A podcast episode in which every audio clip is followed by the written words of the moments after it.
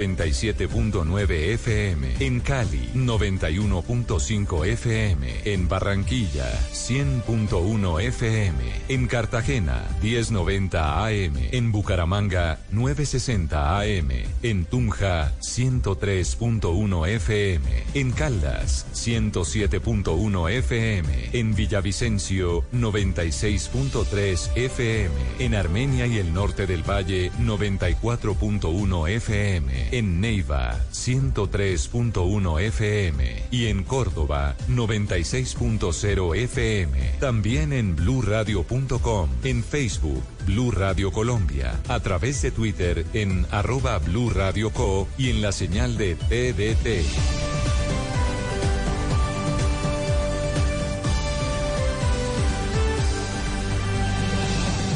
Blue Radio, la nueva alternativa. Son las 8 de la noche. Aquí comienza Mesa Blue con Vanessa de la Torre.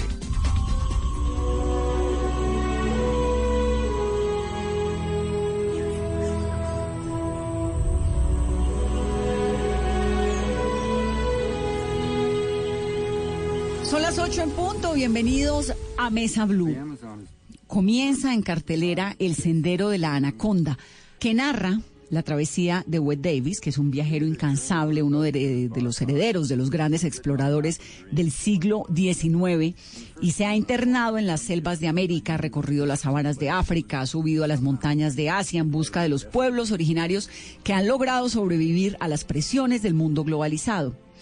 La National Geographic lo designó en algún momento como uno de los exploradores del milenio, y es una especie de Indiana Jones real. Entonces, el Sendero de la Anaconda es la travesía de Davis, quien vuelve a Colombia en compañía del antropólogo Martin von Hildenbrand y recorren junto a las comunidades indígenas del río Apaporis la majestuosa selva amazónica colombiana. Martín es uno de los mayores expertos de la Amazonía, una de las voces más respetadas del ambientalismo en nuestro país.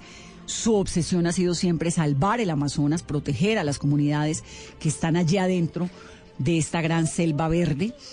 Lo ha llevado a pasar gran parte de su vida, esta pasión por el Amazonas, recorriendo ríos caudalosos, visitando durante largas temporadas esos lugares tan recónditos del mundo y tan alejados del mundo moderno. El director del Sendero de la Anaconda es Alessandro Angulo, director, productor de cine. Entre sus trabajos más importantes están Buenaventura, no me dejes más, que es la historia de Yuri Buenaventura, Colombia en el espejo, los tiempos de Pablo Escobar.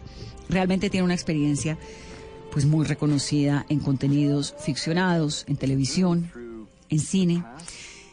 Entonces, en el programa de hoy vamos a hablar de lo que es el sendero de la anaconda y con Alessandro y Martín en esta cabina Vamos a respirar un poquito de toda esa selva que a veces vemos tan recóndita, pero que está aquí, ahí al lado, en nuestro país. Bienvenidos.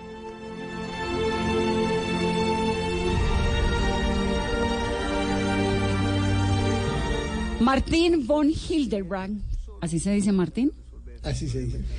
Martín, pues es una de las voces más respetadas que hay sobre la Amazonía, sobre la exploración. Usted es así como un personaje de esos que uno se lo imaginan todo menos sentadito ahí en una cabina de radio. Entonces me da mucho gusto tenerlo, Martín. Tiene que hablar un poquito pegado al micrófono para que. Bueno, muchas gracias, gracias por invitarme. Bienvenido. Y Alessandro Angulo es un cineasta tremendo que además tiene un mensaje que Alessandro en esta um, preparación de la entrevista me quedó. Y es que los colombianos no estamos orgullosos y deberíamos estar profundamente orgullosos de lo que tenemos, ¿no? De los ecosistemas que hay en nuestro país. Bienvenido al programa. Hola, qué bueno estar acá. Muchas gracias. ¿Qué es el Sendero de la Anaconda, Martín? Pues mira, el Sendero de la Anaconda no es como la gente puede pensar, porque nosotros comenzamos ya a mirar desde, los Andes hasta, el Atlántico, esa, conectividad ecosistémica, y lo hemos llamado Sendero de la Anaconda eh, por una razón. Eh, la razón es que los pueblos indígenas allá, en el Amazonas, dicen que eh, la humanidad nació en las bocas del río Amazonas, en el mar. Y allá nacieron todos de unos huevos de tierra. Y luego subieron por debajo del río, pues fueron subiendo con la anaconda, subieron dentro del río con la anaconda y la anaconda en ciertos puntos fue, fueron saliendo la anaconda, fueron saliendo del río y comenzaron a ocupar la tierra. Pero no solo era en espíritu esto, y no solo la gente, sino los animales. Ahí venía la energía de la vida con la anaconda, desde las bocas del Amazonas, subiendo, subiendo por todos los ríos que, que, que, que, vierten en el Amazonas. Ah, entonces somos, venimos de allá todos. Pues no, no venimos todos porque cuando nace la, la, humanidad, dicen ellos, y nacen los espíritus, y hay el dios de ellos, según los tanimucas, es Yaifosilima aquí, que es un jaguar, ¿no?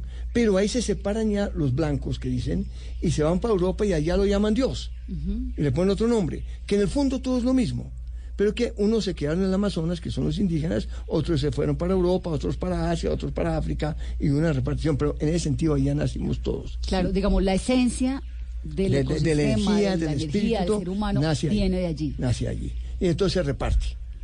Y ellos suben con las anacondas, dentro de una anaconda, unos, otros con las anacondas, va subiendo ese espíritu y va emergiendo el río, y en las orillas del río se va formando animales, se van formando gente, depende, como dicen, donde le luce. Aquí le luce ser humano, allá le luce el animal.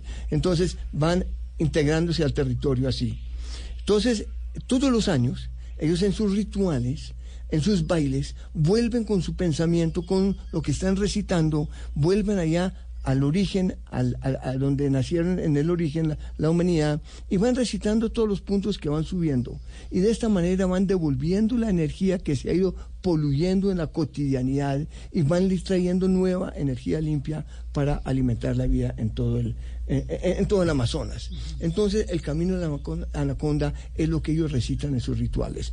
Es el camino que ellos traen, trayendo la energía limpia para volverle a darle vida todos los años a la selva. Si no lo hacen, la selva se va deteriorando. ¿Cuántas comunidades indígenas hay en esa zona? En esa zona donde, bueno, en todo el río o en el... En, el, eh, en lo que se llamaría la cuenca de la Anaconda. Unos dos, 220 en lo que es la cuenca del río Amazonas, eh, más que comunidades, grupos étnicos, ¿no?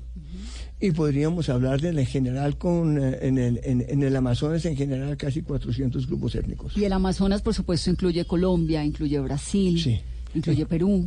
Incluye Colombia, Brasil, Perú, Ecuador, eh, Venezuela y las tres Guianas, Surinam, Guiana y la Guiana francesa. Martín, en lo personal, ¿usted por qué terminó metido en el Amazonas? Pues mira, a mí siempre me gustó el tema indígena, desde pequeño. Eh, y siempre me gustaba estar con aquella gente de una cultura diferente, una cultura totalmente diferente a la nuestra, otra forma de pensar.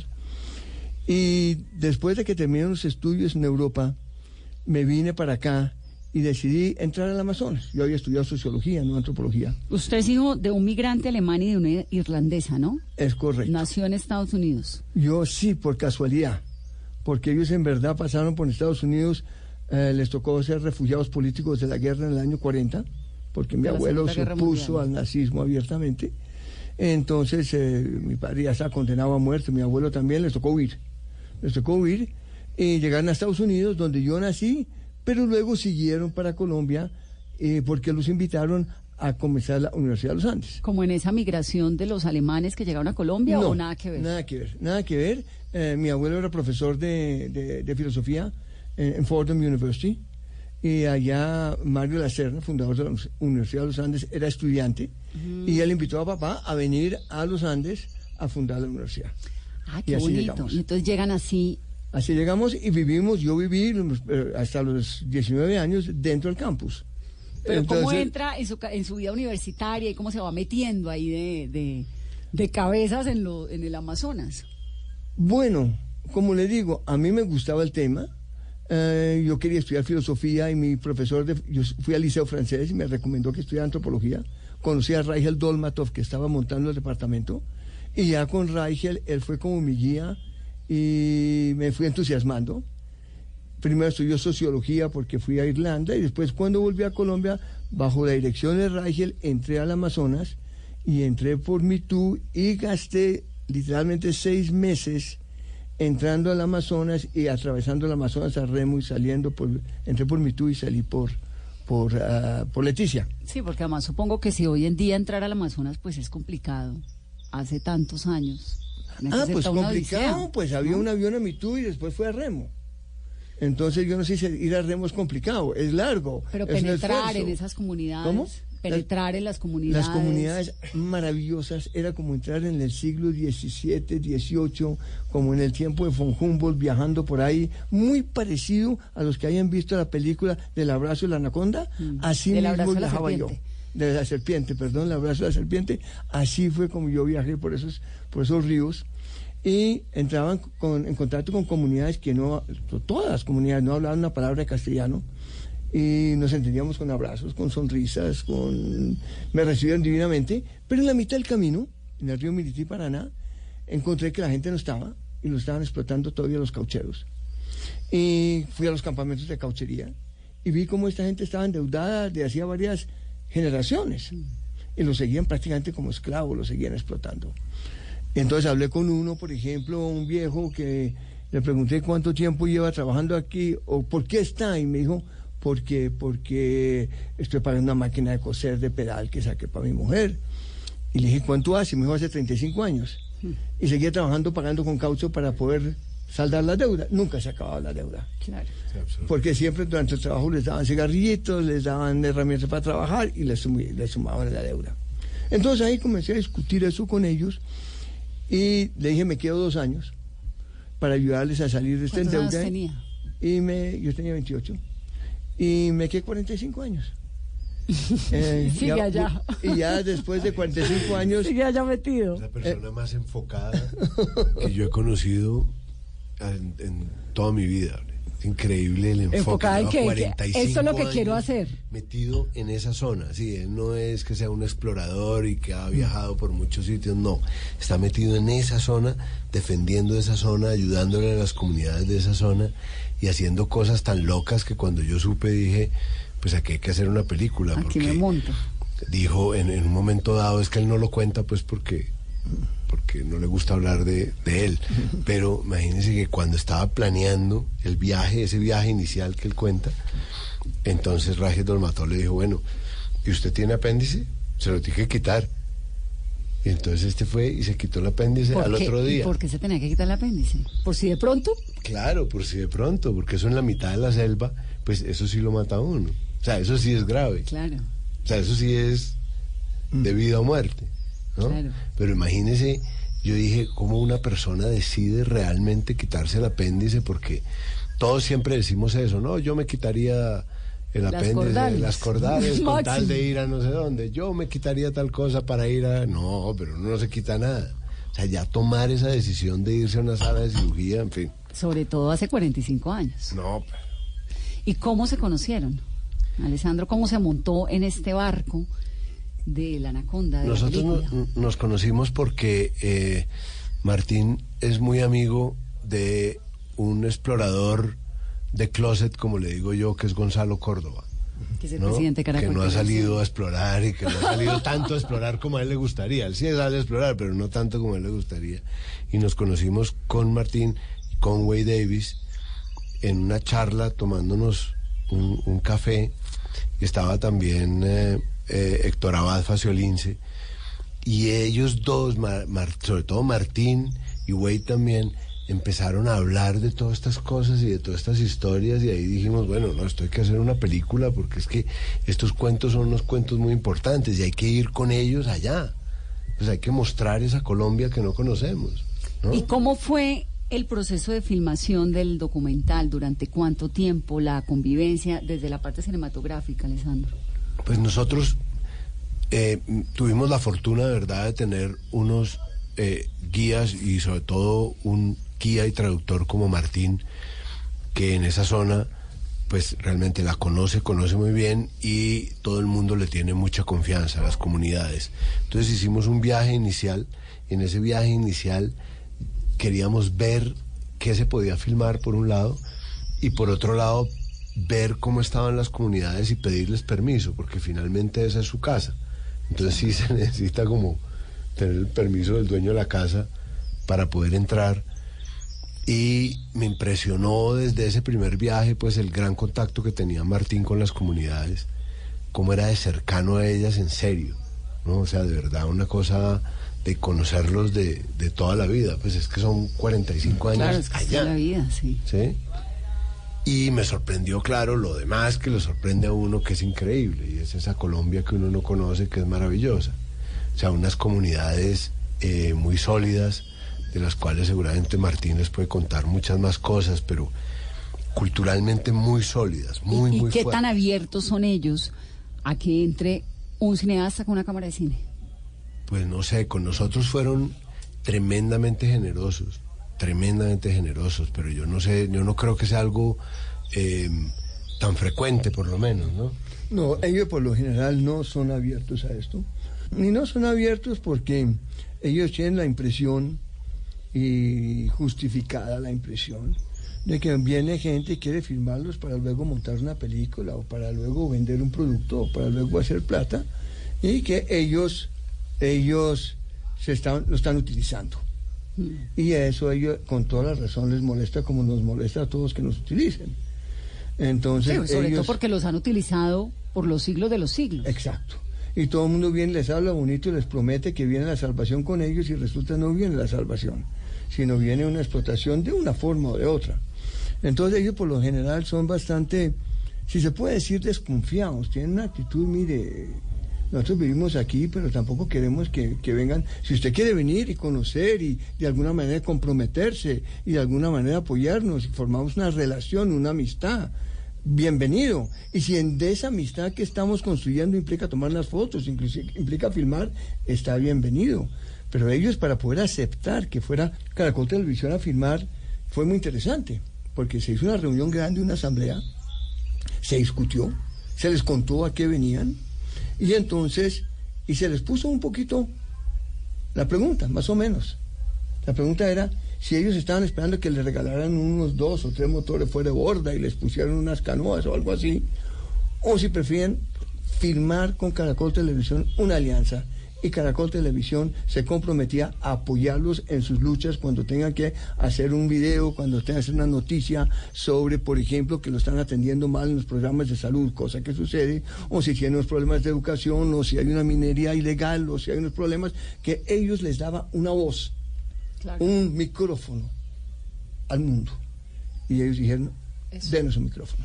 Ahora, Martín, Una ¿cómo alianza, está, queremos una alianza. cómo está organizada la sociedad, digamos, eh, esas sociedades indígenas en el Amazonas? ¿Cómo están organizadas? ¿Quién manda? Hay, una casa colectiva que se llama Maloca. Dentro de esta Maloca vive una comunidad, ¿no? Y hay un maloquero, es decir, el administrador, el que maneja. Es un especialista. Desde que nace ya lo definen que va a hacer eso. Le dan ciertas dietas y comidas que puede, que tiene que comer, no puede comer cualquier cosa. Y le cuentan ciertos cuentos y lo van, y lo van entrenando para ser maloquero. Maloquero tiene que ser una persona eficiente, amable, que resuelva problemas, que resuelva conflictos en la comunidad, que asegure que todo el mundo tenga la comida, que la comunidad esté bien, es una responsabilidad muy grande. Y sin un maloquero no funciona. Y tiene una maloquera, que es la mujer, que es la que coordina a todas las mujeres para, para las chagras, para el cultivo de la comida, para atender a los niños, etcétera. Fuera de eso, el maloquero tiene un chamán, tiene, la maloca tiene un chamán, un hombre sabio, un, llamémoslo, una guía espiritual, pero también médica, médico tradicional, y él se concentra y él entra en contacto con el mundo espiritual, él entra en contacto con los dueños espirituales de la naturaleza y les pide permiso. Pero cuando él habla, cuando él cura, cuando él está eh, cumpliendo con sus funciones, él mismo dice, yo cuando estoy en la cotidianidad no soy nadie, pero cuando entro en meditación y entro en contacto con los espíritus, son los espíritus que hablan a través de mí. Los espíritus se conectan al mundo a través del chamán. El chamán es un canal entrenado desde pequeño con cierta comida, con ciertos rituales, con una formación muy estricta. eh, son entrenados, pero también los escogen porque desde que nacen saben, él va a ser chamán. Otro va a ser maloquero ¿Uno nace chamán o se hace chamán? ambas cosas.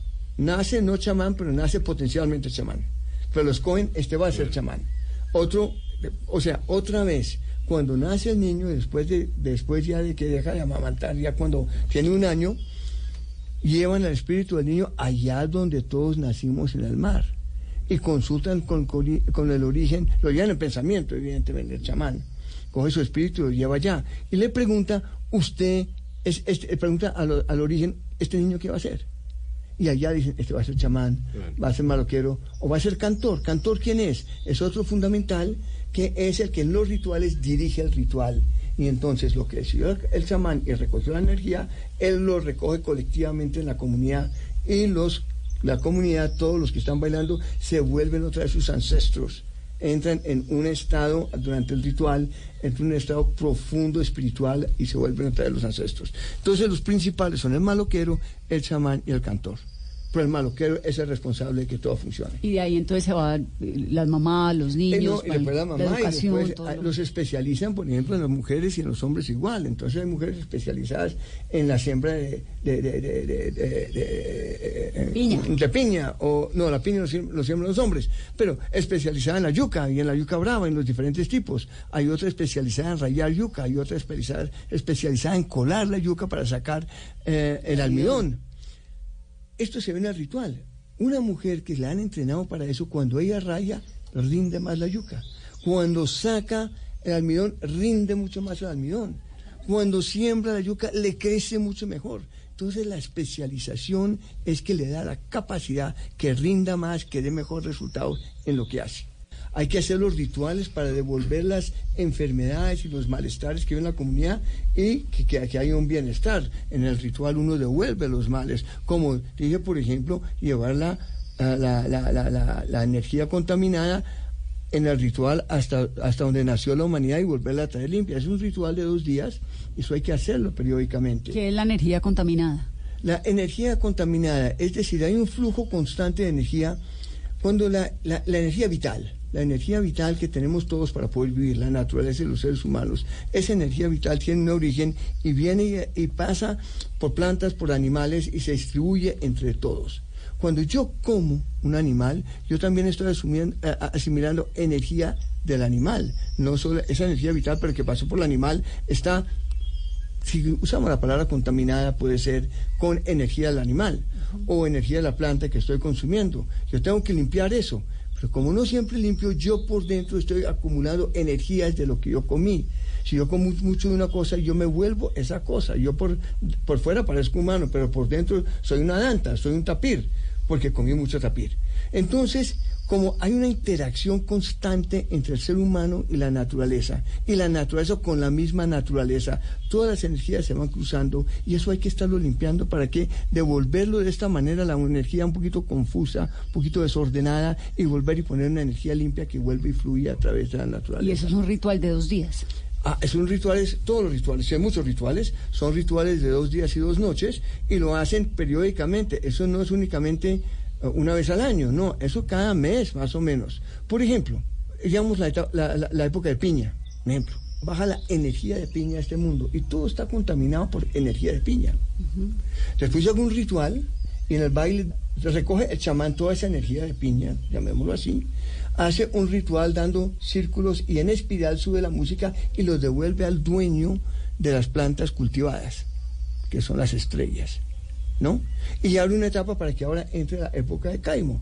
Y entonces entra un mes de Caimo, vuelve la energía de Caimo y entra un, mes de Chontauro. ¿Y ellos se alimentan así por época, digamos, según las cosechas? Según las cosechas. Y van haciendo dietas cuando pasan de uno al otro. Ah, pero fíjese qué interesante, porque ahora que está toda esta onda, ¿no? De la preservación y de la alimentación y de no sé qué, tuvimos en este programa hace poco a un experto sobre sostenibilidad y nos decía, básicamente, lo que hacen los indígenas del Amazonas. Usted tiene que comer lo local y lo que hay de cosecha, punto. No tiene por qué comer salmón en Bogotá, ni atún en Bogotá. Pues cómo hace el salmón en el Canadá o en Chile. Coma carne en Argentina, que es donde hay una pampa y unos, unas tierras fértiles creadas para que eh, la gente pues se alimente de vacas, pero no puede estar comiendo vaca en la mitad de Colombia todos los días. Y tiene todo que ver. Sí, ellos comen, comen según la cosecha, según la época del año. Pero también lo que es importante es esa conciencia de que hay que guardar dieta, hay que dejar de comer un periodo de tiempo, el cuerpo tiene que mantenerse limpio, porque ellos dicen así como la energía fluye en la naturaleza, fluye a través del ser humano. Y si usted come demasiada grasa, demasiada sal inclusive, eso bloquea esa energía. ¿Y la longevidad de estos pueblos cómo es? Mira, no es tanto porque todavía las enfermedades occidentales les han dado muy duro.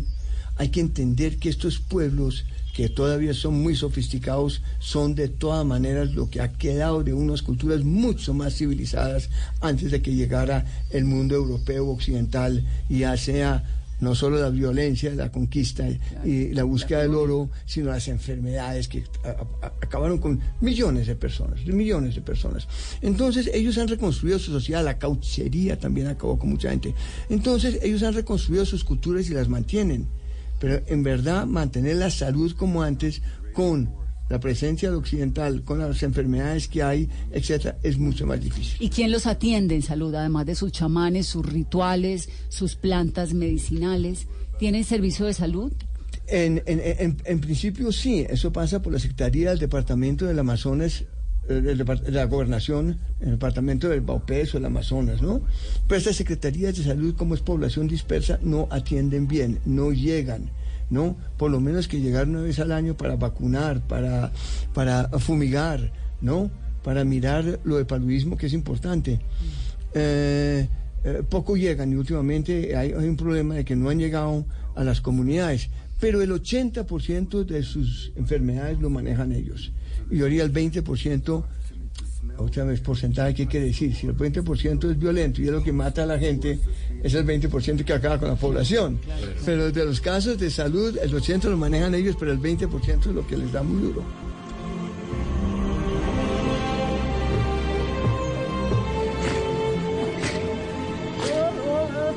It's a journey through the past, through a vibrant present, a moment of hope but also it's a window into the future.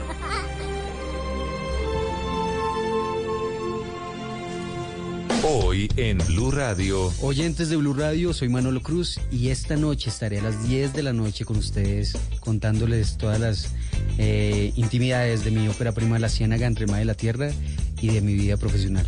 Ya nos vemos. Bla bla blue. Conversaciones para gente despierta. De lunes a jueves desde las 10 de la noche por Blue Radio y bluradio.com. La nueva alternativa. Wayne Davis sigue los pasos del biólogo Richard Evan Schultes y nos revela el tesoro natural más diverso y sorprendente. Navega en la gran aventura del año y descubre lo que nos une a nuestra tierra. Caracol Televisión presenta al mundo el Sendero de la Anaconda. Solo en cines. Invita a Blue Radio. El mundo está en tu mano. Escúchalo. Noticias de Colombia y el mundo a partir de este momento. Léelo, entiéndelo, pero también opina. Con respecto a la pregunta del día. Comenta. Yo pienso que se puede. Critica. Y sí, pienso que. Felicita. Vean que el pueblo lo está respaldando. En el fanpage de Blue Radio en Facebook tienes el mundo y un espacio para que compartas lo que sientes. Búscanos como Blue Radio en Facebook. Tú tienes mucho que decirle al mundo, porque en Blue Radio respetamos las diferencias. Blue Radio, la nueva alternativa. Desde las 5 de la mañana. Gente que se despierta esta hora. Néstor Morales, importante de Colombia. Felipe Zuleta. El es que por primera Paola Ochoa. La cifra de Ricardo Ospina. los integrantes del equipo Y un completo equipo periodístico y de opinión. Habrá una cantidad. Estarán trabajando para llevarles la información. La verdad. ha dicho el ministro. La noticia. El debate. Mañanas Blue. De lunes a viernes desde las 5 de la mañana. Por Blue Radio y bluradio.com. La nueva alternativa. Martín, usted que conoce tanto estas comunidades, ¿qué tanto han cambiado hoy desde el primer día que usted pisó la Amazonía en 1969? ¿Mantienen intactas sus costumbres o ha cambiado? Bueno, depende cómo lo miramos, cómo ha cambiado. Ha cambiado en lo fundamental.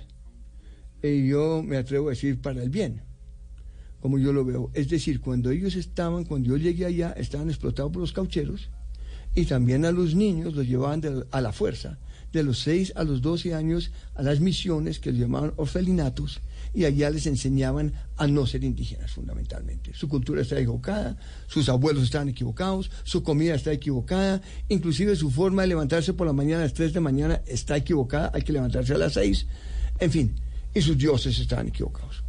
Y no les enseñaron mayormente cosas útiles.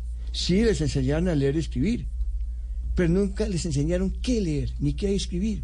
Un indígena podía saber escribir, pero no sabía escribir una carta al, al- al comisario o al corregidor para decir tengo un problema.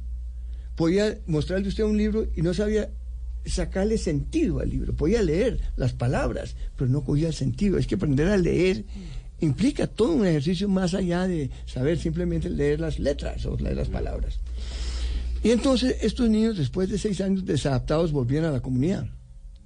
Esto se cambió. No tenían ningún derecho, no tenían derecho a la tierra, nada, porque no se les reconocía. Era- no había nada. Hoy en día ellos tienen 26 millones de hectáreas, un territorio enorme, el tamaño de la Gran Bretaña, tienen sus gobiernos propios y toman sus decisiones, tienen sus escuelas, tienen sus puestos, sus sistemas de salud con problemas de que no los atienden como debería ser el gobierno, pero realmente se volvieron autónomos, se volvieron independientes, toman sus decisiones a- y cuando llegué estaban esclavizados, estaban totalmente bajo el control del cauchero. ¿El cauchero era la Entonces, Casa Arana o esto no? Pues la Casa Arana fue el Posterior. terrible cauchero. Sí, no, fue el claro. terrible. Pero eso eran descendientes. Pero eran descendientes. Descendientes de la no Casa de la Arana, Casa o del-. O del pero sistema de la Casa Arana. Del sistema de la Casa Arana. O sea, ahí estaba Jacome Cabrera, que murió a los dos años de- después de que yo llegué. Pero él ya decía, no, él ahora de viejo es buena gente, pero de joven era como el papá. Y el papá, eso los colgaban de los dedos pulgares y no traían suficiente comida, les daban látigos, les violaban las hijas, las mujeres. No, era, era, y, y- Pues, y a veces quemaban los, los que los mataban y tal. Ya en los años 70, comienzos 70, no los maltrataban tanto, pero estaban endeudados y tenían que hacer lo que ir a trabajar durante cinco o seis meses el caucho y luego con el patrón ir a ayudarlo en su casa. No pueden hacer los rituales, no pueden estar para hacer sus rituales, para hacer las curaciones, eh, para educar a sus hijos y sus hijos se los llevaban al internado y las culturas se estaban acabando. No, hoy en día están fuertes, se han, han, han recuperado mucho las culturas. Pero si tú lo miras de otra perspectiva, cuando yo llegué allá y se entiende, usted veía que la ropita que salían a lavar era una camiseta vieja y una pantaloneta. Hoy en día llegas a una maloca y hay 50 piezas de, de- de ropa colgadas afuera. Es decir, sí, claro, ellos sí entraron, como son más autónomos, a participar más en la sociedad de consumo, exagero, pero sí a comprar en el mercado su ropa, a tener un motor fuera de borda, a comprar sus hachas y sus machetes, a tener sus anzuelos, tener sus linternas. se fueron claro, la y unos a tener televisión. Sí, eso, eso es así. Es decir, hay un desarrollo, pero todos están hablando su idioma, participando en rituales, manteniendo su cultura, y que lo muestra muy bien la película. Alessandro, Alessandro, el- el- en la película en, en El Sendero de la Anaconda, que por cierto, pues es la travesía. Wade David nos está faltando aquí en este trío porque en realidad son ellos tres quienes hacen esta, esta película. Wade Davis es un hombre absolutamente genial que se ha metido como Martín dentro de las comunidades colombianas y del mundo entero además a tratar de desglosar y a tratar de entender qué es lo que pasa allá adentro y por qué es que son tan importantes y cómo preservar sus culturas. Entonces ustedes dos arrancan a hacer el recorrido por el río Apaporis que alguna vez hizo Richard Evans Scholter, que fue como el gran antropólogo descubridor del Amazonas en algún momento de la historia. ¿Me corrige más o menos, Martín? No ¿es así? exactamente. Él no fue antropólogo, fue biólogo. ¿Biólogo? Eh, él fue muy importante y Wade lo tiene en Fue un su maestro, pedestal. ¿no? el papá. Claro. de Wade. Sí. Sí, y lo tiene en un pedestal. Pero no podemos subestimar grandes expedicionarios que vinieron antes como Koch, Koch Grünberg o como... Bueno, von Humboldt. Hay muchos, hay muchos que vinieron, no muchos, pero hay cinco o seis, um, eh, que vinieron a los ríos y escribieron cosas muy importantes. La importancia de Schultes fue que como biólogo él le creyó a los indígenas, eso fue una cosa muy importante. Él le creyó que el conocimiento indígena era fundamental. Y él escuchó a los indígenas y les siguió lo que ellos le recomendaban en la búsqueda de plantas. Y entonces él es considerado un etnobiólogo en el sentido... Ah, bueno, él es como uno de los que descubre, o, o- o no sé si descubre, pero lleva a la literatura el yagé, la todo, coca, mucho, las plantas, todas estas las medicinas, plantas alucinógenas, los hongos alucinógenos. todo. Él fue un hombre muy importante y que tuvo mucha popularidad con todo el movimiento de los hippies y toda esta gente porque él describió esas plantas y él las probó todas. El veneno que se usa hoy en día en la anestesia. Muchas cosas él fue el que desarrolló o que fue y le escuchó a los indígenas y le contaban. Sí, pero lo más importante es eso, es que él de verdad le creyó a los indígenas. O sea, es que hay una cosa importante porque es que desde el punto de vista científico, nosotros los occidentales, los blancos, sencillamente pensamos que nuestra cultura es la que sabe y que cuando se habla de tecnología, ciencia, conocimiento, somos nosotros.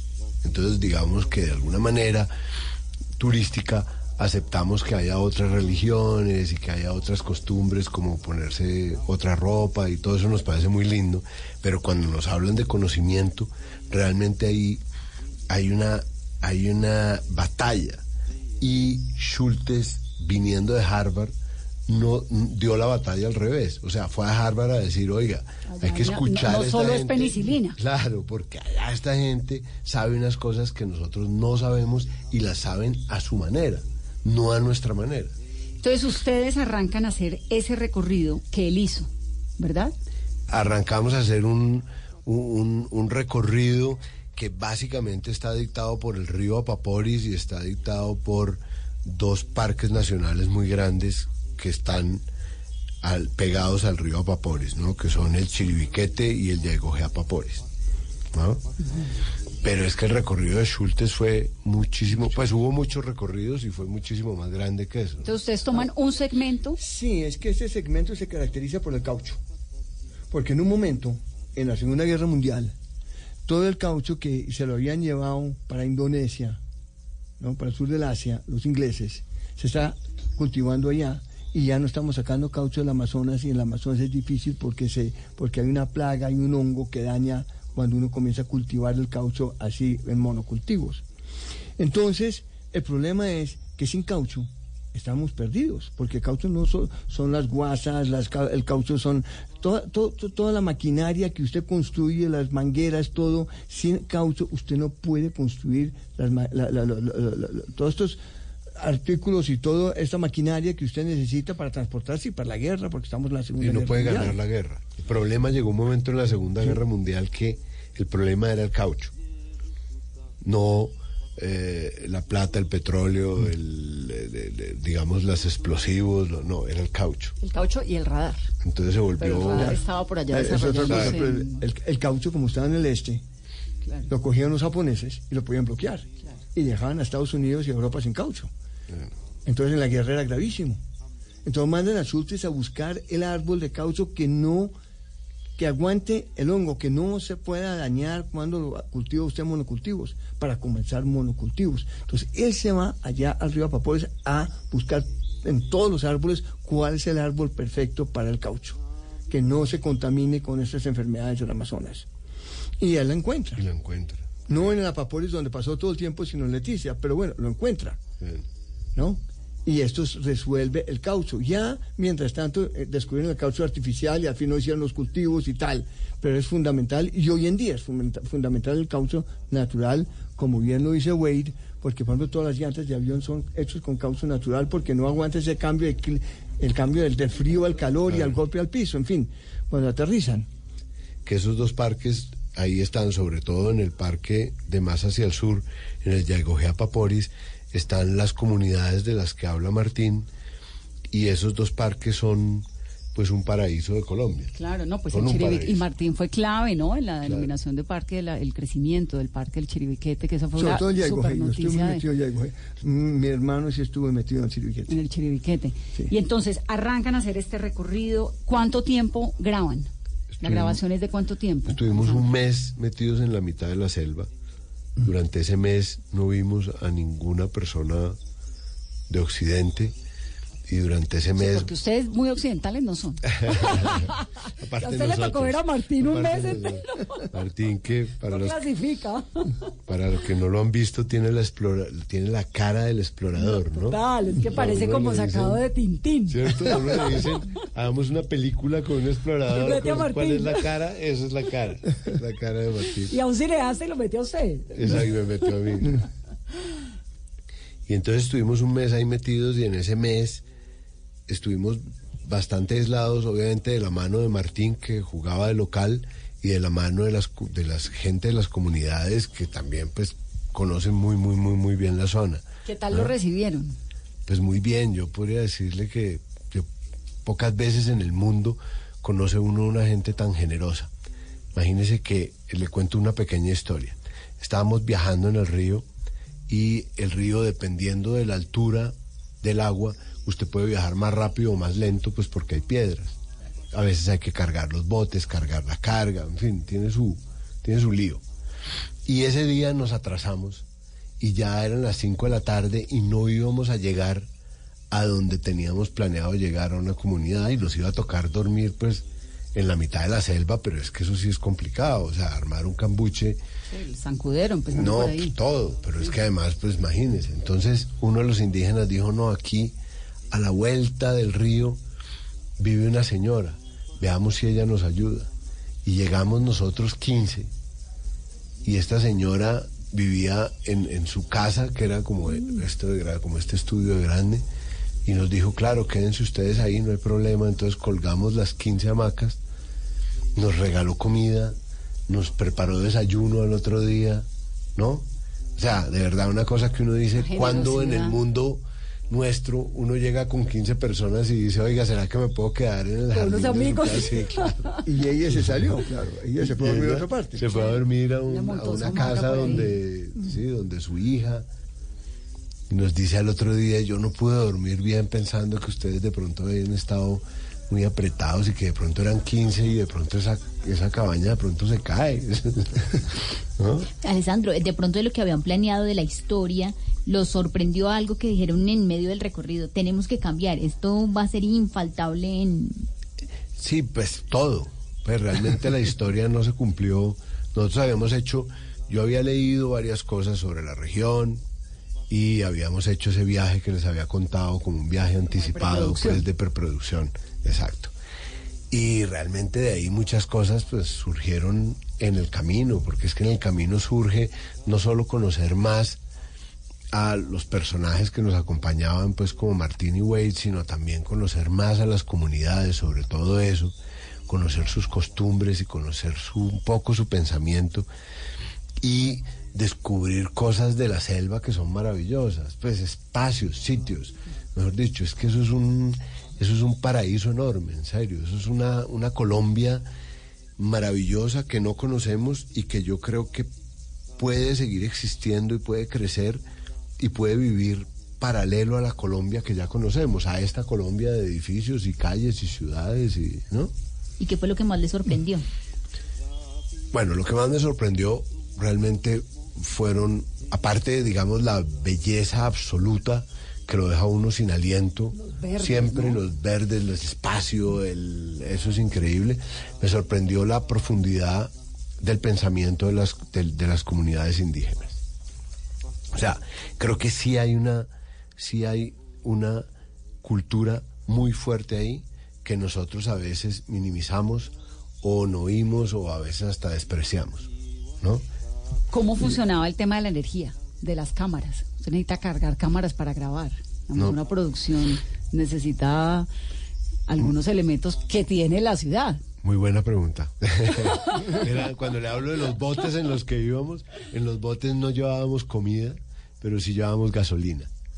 Básicamente llevábamos gasolina para las para unas Eléctricas. plantas pequeñas para poder cargar las cámaras y para las y para los botes mismos, ¿no? Claro. O sea, porque en todo este recorrido muy muy grande, pues obviamente no hay estaciones de gasolina ni hay gasolina ¿no?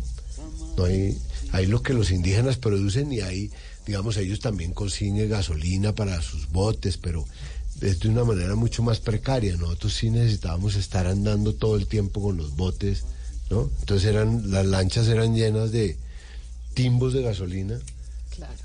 Y nosotros y las cámaras y eso, pero realmente lo que más ocupaba espacio era la gasolina, Los ¿no? botes de gasolina. Pero un punto que me parece interesante resaltar también, eh, y para los que vean la película, es que lo que se ha logrado con el tiempo, los mismos indígenas, que en un momento estuvieron amenazados eh, fuertemente en su sitio más sagrado, donde ellos emergieron del río cuando el comienzo del mundo, en ese lugar sagrado que llaman Yuisi, y eso quería entrar una minera, una compañía minera eh, canadiense a explotar el oro. Y los indígenas que son dueños del territorio, porque son resguardos, es una propiedad colectiva de la tierra, del territorio, pero el subsuelo es de la nación, entonces se puede hacer minería si el, si el gobierno decide. ellos deciden aliarse con parques para formar un parque sobre ese territorio. Pero le ponen una condición o negocian un acuerdo en el que dicen, pero ese parque se va a manejar según nuestro conocimiento tradicional, según nuestro conocimiento milenario. Y Parque les dice, perfecto, pero ustedes en cinco años tienen que escribir un documento explicando cuál es su conocimiento. Y ellos desarrollan toda una investigación endógena con los jóvenes para pasarles este conocimiento de una manera más organizada a los jóvenes, para poder sacar el documento escrito por los mismos jóvenes, para tener una integración comunitaria en la idea y no solo los chamanes, porque necesita que todo el mundo entienda y que todo el mundo lo, lo maneje para que se respete. La consecuencia que es tan bella hoy en día, que como bien lo dice Alessandro, esa belleza que vemos ahí, esos bailes, esa cultura, es que tenemos un territorio de más de un millón de hectáreas donde ellos tienen garantizado al futuro la, la, propiedad colectiva para sus hijos y sus nietos, inalienable, donde su suelo no se puede tocar, donde ellos mantienen sus bailes, su cultura. Planeta, es decir, es un paraíso porque ellos pueden mirar hacia el futuro. Y si no nos acaba el cambio climático, Dios quiera que no, el ellos tienen garantizado. ¿Cuánta gente puede decir que tengo garantizado un territorio para mis hijos, para mis nietos, una cultura? Pero qué tan garantizado está cuando tienen encima esa tala, esa deforestación tan impresionante que acolita entre otras el gobierno brasilero. Es verdad. Cuando tiene uno no sé, la, la sensación que a uno le da, y no sé si estoy equivocada, pero pues es que el gobierno colombiano, el Estado colombiano nunca se ha preocupado realmente tanto por el medio ambiente. O sí, pero no tanto, ¿no? O, Es o estoy equivocada. Es verdad, la amenaza que tienen ellos, como lo tenemos todo, es todas las cuestiones ilegales.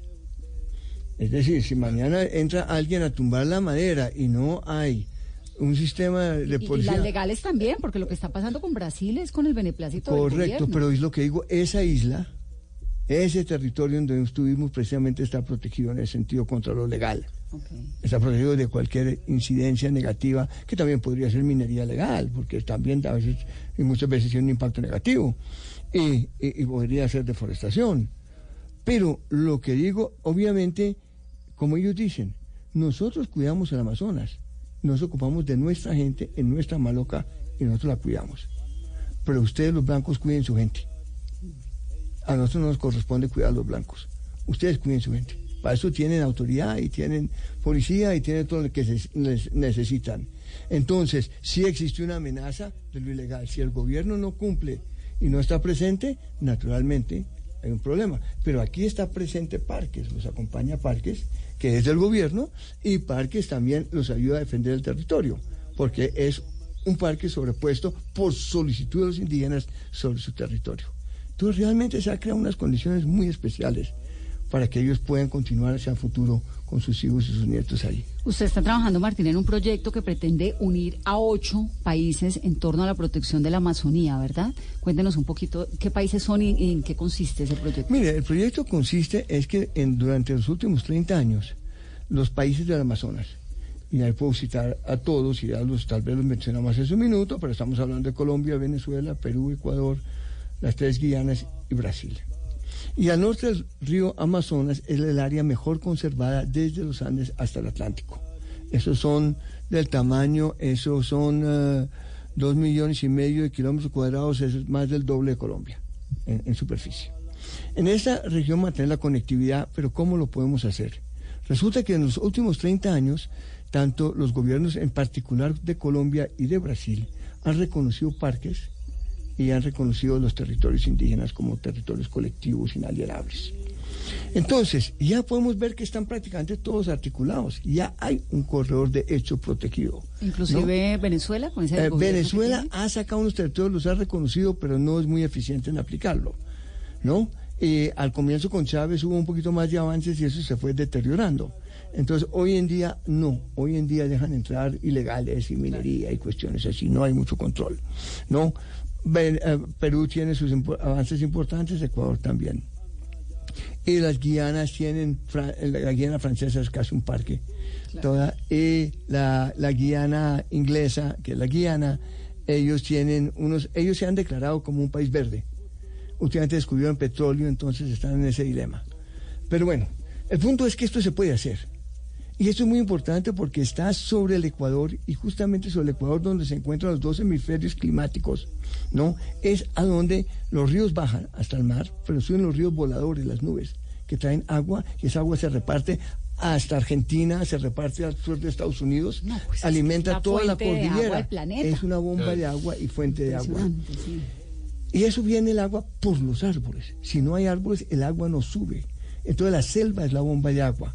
No es únicamente lo que evapora en el mar, sino que los mismos árboles transpiran y evaporan porque sacan agua del fondo de la tierra y como un pitillo lo van botando también para arriba como nubes.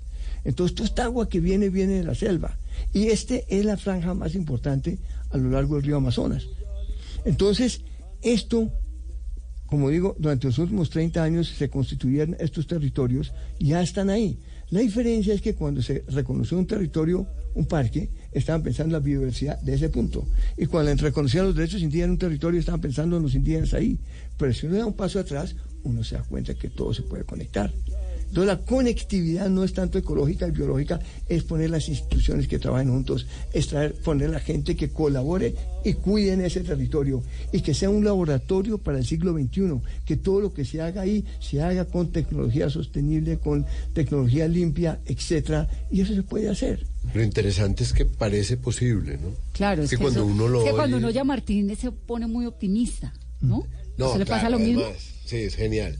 Pero digo, aparte de eso, es que cuando uno oye la historia la primera vez, uno dice, no, esto es demasiado utópico poder unir todos estos parques y todo esto a través de tantos países. Pero cuando uno ya ve la explicación de Martín en un mapa, pues se da cuenta que es posible. todo el sentido. O sea, que no es tan lejano, ¿no? Como no es tan lejano lo que hablábamos antes, que, que en Colombia haya, digamos, también una Colombia como la de esos parques que siga progresando y que siga estando bien. Es que a mí me, da un poquito de alivio escucharlos y escuchar a Martín con esto, porque cuando Carolina le preguntaba hace unos momentos que en comparación con cómo era la Amazonía hace 45 años, cuando llegó a comparación ahora y dice, sí, se ha logrado unos derechos indígenas, no sé qué, le da uno como cierto fresquito. Eh, tal vez porque como la Amazonía para, para uno pues es un mundo por allá tan distante, ¿no? A pesar de que lo conozca, pues más allá de ir a Leticia y a la Paporis por encimita, pues no, nadie se ha metido tanto tiempo como Martín. Esta sensación de que realmente es el pulmón del mundo, ¿es en serio? Es en serio. Es en serio. Yo creo que si perdemos el Amazonas, perdemos la lucha contra el cambio climático. Exactamente. Es de esas dimensiones. Es como decir uno en el cuerpo, el riñón o el corazón o el pulmón, lo que tú quieras, pero es un órgano vital del planeta. ¿Y qué tanta conciencia hay en el planeta de esto? Más allá de los ocho países hay conciencia, lo que falta es compromiso. Hay conciencia, la ciencia lo ha dicho, los gobiernos lo saben, Bolsonaro lo sabe, pero no hay compromiso. Bolsonaro, Y entonces- ¿qué tan comprometido está? con, lo- con- el medio ambiente y con los indígenas, cero, al Cero, contrario, ¿no? cero, Sí. cero. Pero ellos saben, ellos saben. Y, y nadie puede contradecir a la IPCC, al, al- al- al panel intergubernamental, donde hay, ¿cuántos? 150 o más científicos, donde, donde han salido del Papa para abajo los científicos y todos a decir, mire, si no hacemos esto eso. estamos perdidos. Pero es que esa imagen No. de, de Brasil que están Lo sabemos. 75 mil hectáreas al día. Sí. Es una cosa Brutal. Y, nosotros todos lo sabemos, pero no hay compromiso. Fíjese que ni siquiera con las grandes reuniones internacionales en el panel intergubernamental del cambio climático discuten, saben, sacan recomendaciones, pero fuera hay unos países como Noruega y unos que otros, el compromiso no está. El compromiso internamente en Europa sobre sus propios reducción de emisiones sí está. Pero ya el compromiso y los compromisos de gobiernos aquí todos sabemos. Pero entre las cuestiones políticas y los intereses de unas grandes empresas como las petroleras que no quieren soltar, ¿no? Entonces, pero estamos en una crisis, en un momento que ya hablamos es de la catástrofe climática, de la como crisis un de- climática. un punto de quiebre, ¿no? Estamos en un punto de quiebre. Y como decimos en la película, se menciona, y lo menciono, nosotros solos no vamos a encontrar la solución. El occidente solo no va a encontrar la solución. Pero ahí están los indígenas. ¿Y por qué no lo encuentran? Tenemos un problema de paradigma. Nosotros creemos que nosotros aquí y la naturaleza allá. Y no estamos conscientes que somos naturaleza. Que nosotros venimos también de la evolución como las plantas y los animales y somos una parte. Leí al otro día un videíto, vi un videíto cortico que decía, si aparecen to- desaparecen todos los insectos del mundo, la vida se acaba. Claro. Si la- aparecen, la alerta de las todos- abejas que es... si aparecen las abejas o las lombrices y todo, el mundo se acaba. Si aparecen todos los humanos, el mundo continúa. Y continúa más verde. Y sin, y sin humanos. entonces, ¿qué tan superiores somos? Y entonces los indígenas sí la tienen clara de que somos parte de la naturaleza. Ellos son naturaleza. Pero mientras nosotros creamos que la naturaleza es una cantidad de objetos para nosotros explotar y no una comunión de sujetos, ese es el paradigma que hay que cambiar. Ahí están los indígenas. Ahora, ahí es- está el ejemplo. ¿Es posible el equilibrio entre el desarrollo y la preservación? Digamos, si todos quisiéramos conocer el Amazonas, entrar a estas eh, comunidades, meternos en el Apaporis, ver la selva, como de verdad estar allá, ¿es posible ese equilibrio o eso es mejor dejarlo allá quietico, sin hacerle tanta publicidad? Yo no creo, yo creo que es mejor lo que nosotros hicimos, poder entrar, porque al poder entrar yo creo que uno entiende un mundo y por lo tanto lo respeta. Y lo que yo creo es cómo entra uno. O sea, puede ser un turismo perfectamente allá es viable, pero claro, hay unas cabañas en los ríos donde no están las comunidades, pero que es territorio de ellos, donde son observadores de aves, son observadores de animales, donde los indígenas van y les cuentan cuentos, y donde usted como visitante, por no hablando turista, eh, usted es una persona que viene y aprende.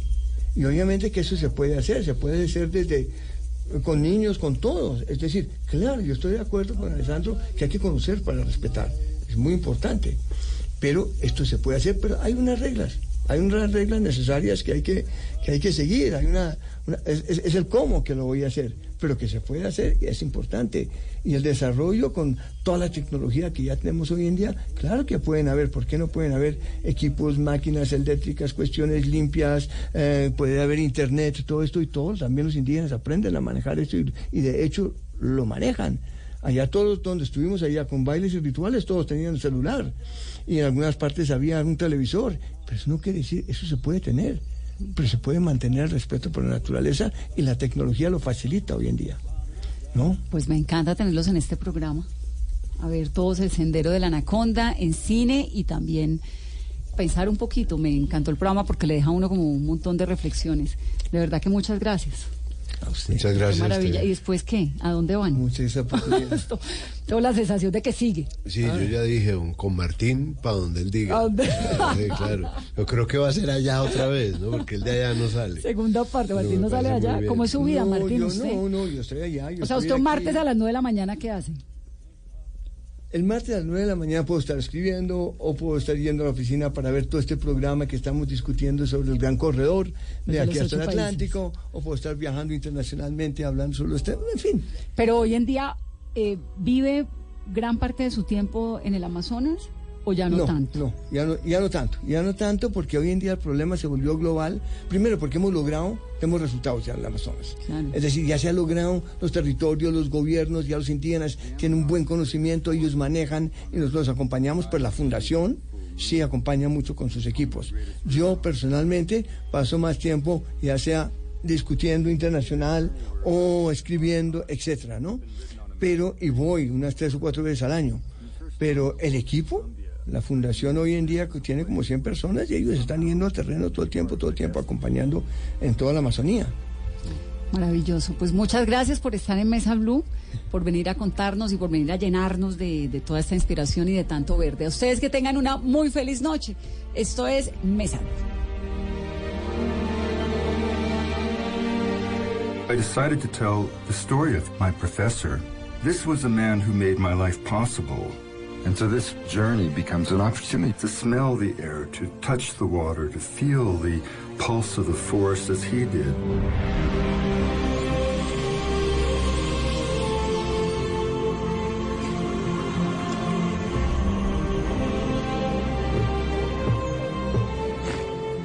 El mundo está en tu mano.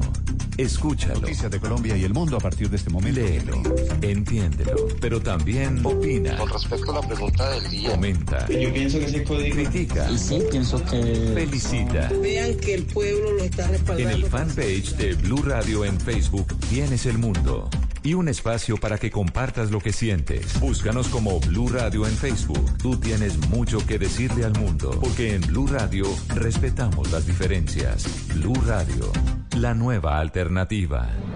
Wayne Davis sigue los pasos del biólogo Richard Evan Schultes y nos revela el tesoro natural más diverso y sorprendente, Navega en la gran aventura del año y descubre lo que nos une a nuestra tierra. Caracol Televisión presenta al mundo El Sendero de la Anaconda.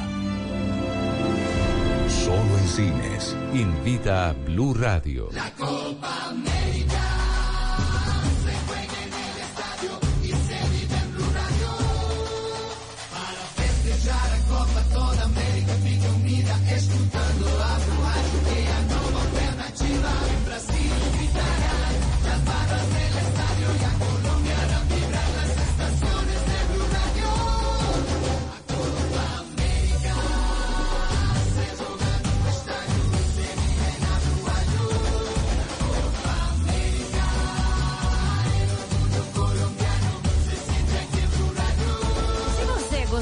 Copa do Mundo na Rússia, vai adorar a Copa América no Brasil. Hoy en Blue Radio. Oyentes de Blue Radio, soy Manolo Cruz y esta noche estaré a las 10 de la noche con ustedes contándoles todas las eh, intimidades de mi ópera prima La Ciénaga entre Mar de la Tierra y de mi vida profesional.